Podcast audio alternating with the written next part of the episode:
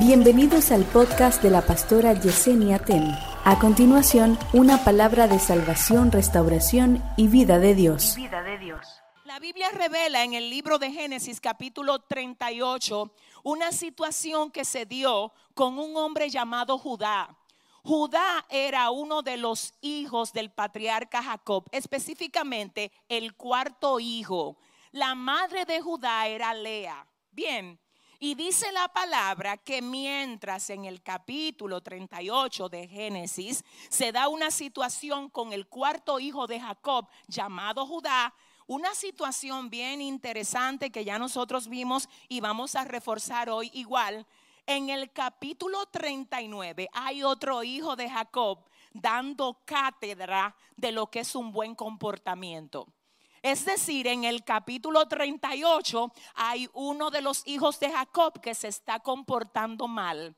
Pero en el capítulo 39 hay otro de los hijos de Jacob que está dando ejemplo de cómo un hombre se debe de comportar. Qué interesante que siendo ellos los dos de una misma casa tenían una conducta diferente.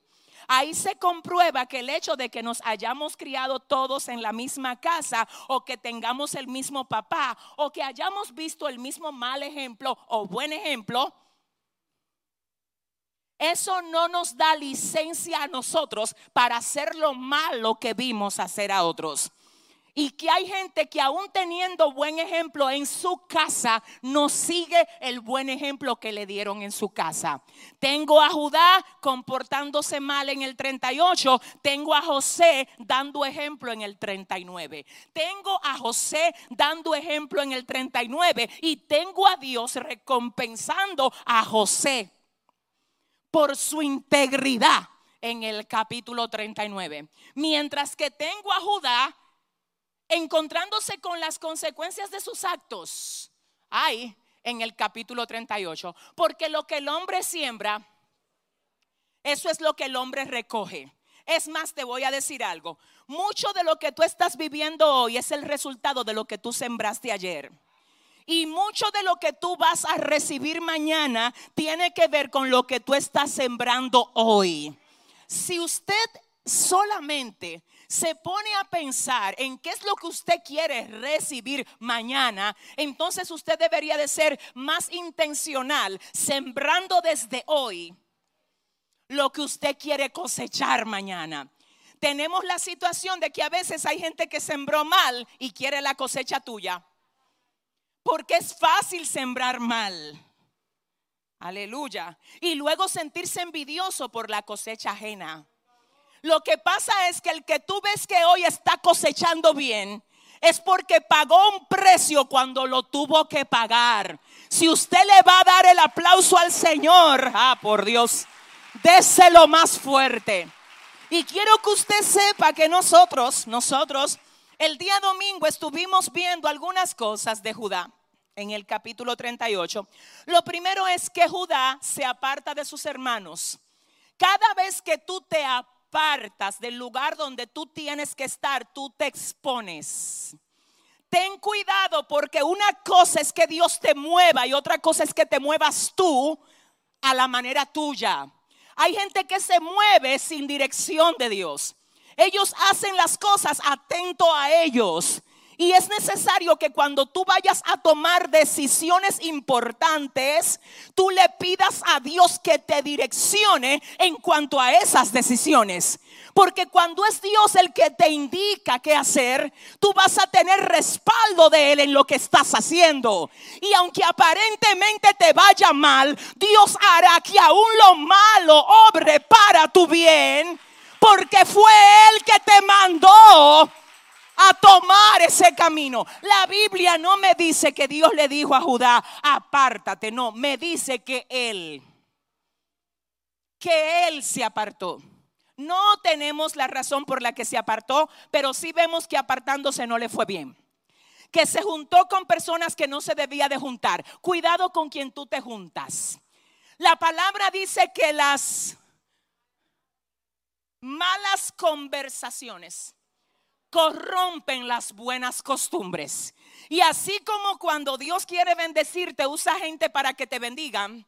Así cuando el diablo quiere destruirte, usa gente para que vengan a destruir tu vida. Así que en este año 2022 yo quiero que tú le digas a tu hermano, cuidado con quien tú te juntas, dile. No, díseselo en serio, dile, cuidado con quien tú te juntas. Él salió, Dios mío, se desconectó de sus hermanos y se fue a hacer alianza con una nación de cananeos. Gente que era enemiga del pueblo.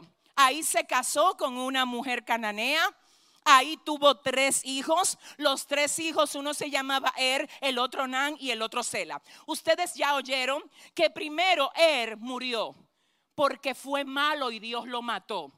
Pero que había una ley que era la ley del matrimonio levirato que decía que si un hermano moría sin tener hijos, le correspondía a la viuda del hermano casarse con el otro hermano para dejarle descendencia a ese hermano muerto. Cuando muere Er, entonces Judá hace que Tamar, la esposa de Er, se case con Onán. Pero Onán no quería dejarle descendencia a su hermano, él quería tener placer con Tamar. Nada más. Es decir, él quería utilizar a Tamar como un instrumento sexual, pero no darle hijos no protegerla para que cuando ella fuera una viuda ella tuviera hijos que la cuidaran. No, él quería utilizarla de forma egoísta. Y sabes que Dios conoce los motivos por lo que tú estás haciendo lo que haces. No, no, espérese. Hay cosas que tú crees que la gente no sabe, pero no hay algo de ti que Dios no sepa. Y Dios conoce aún las intenciones con las que tú te acercas a la gente Dios sabe si realmente tú, tú quieres ser amigo de esa persona porque quieres brindarle tu amistad o porque hay algo que esa persona tiene que a ti te interesa. El Señor conoce nuestras intenciones y las discierne. Y sabes que este es el año donde Dios no va a dejar que nadie abuse de ti. Este es el año, este es el año donde el Señor, escúchame, va a examinar a la gente que está alrededor tuyo. Y si no te conviene, son gente que Dios la va a sacar porque Dios no le va a permitir a nadie que venga a abusar de sus hijos. Es más, la Biblia dice, si el impío quiere abusar de ti, no se lo consientas. Dile al que te queda al lado, usted no es relajo de nadie, dígaselo. Pero dígaselo en serio a dos personas más. Dígale, Emma, usted no es juguete de nadie. Usted es un siervo de Dios. Dele fuerte el aplauso. Oh my God. Onan quiere usar a Tamar, pero no le quiere dar hijos. Y el Señor dijo: Entonces tú crees que tú vas a jugar con mi hija. También te vas. Y también Onán murió, dice la palabra. Entonces, según la ley del levirato, ahora le correspondía a Sela casarse con Tamar. Pero Sela era muy joven. Judá le dice a Tamar, vete a la casa de tu papá, que cuando Sela crezca, yo te mando a buscar para que tú te cases con él. Porque yo no te voy a dejar sin herederos. Eso le dijo Judá a Tamar. Pero una cosa es lo que usted dice, otra cosa es lo que usted cumple. Hay gente que se ponen a prometer cosas y luego, eh, mire, le voy a decir, es mejor que usted no prometa a que usted prometa y usted no cumpla. Hay gente aquí que hay cosas que la tienen cerradas. Y dicen, ¿y por qué que yo tengo cosas cerradas?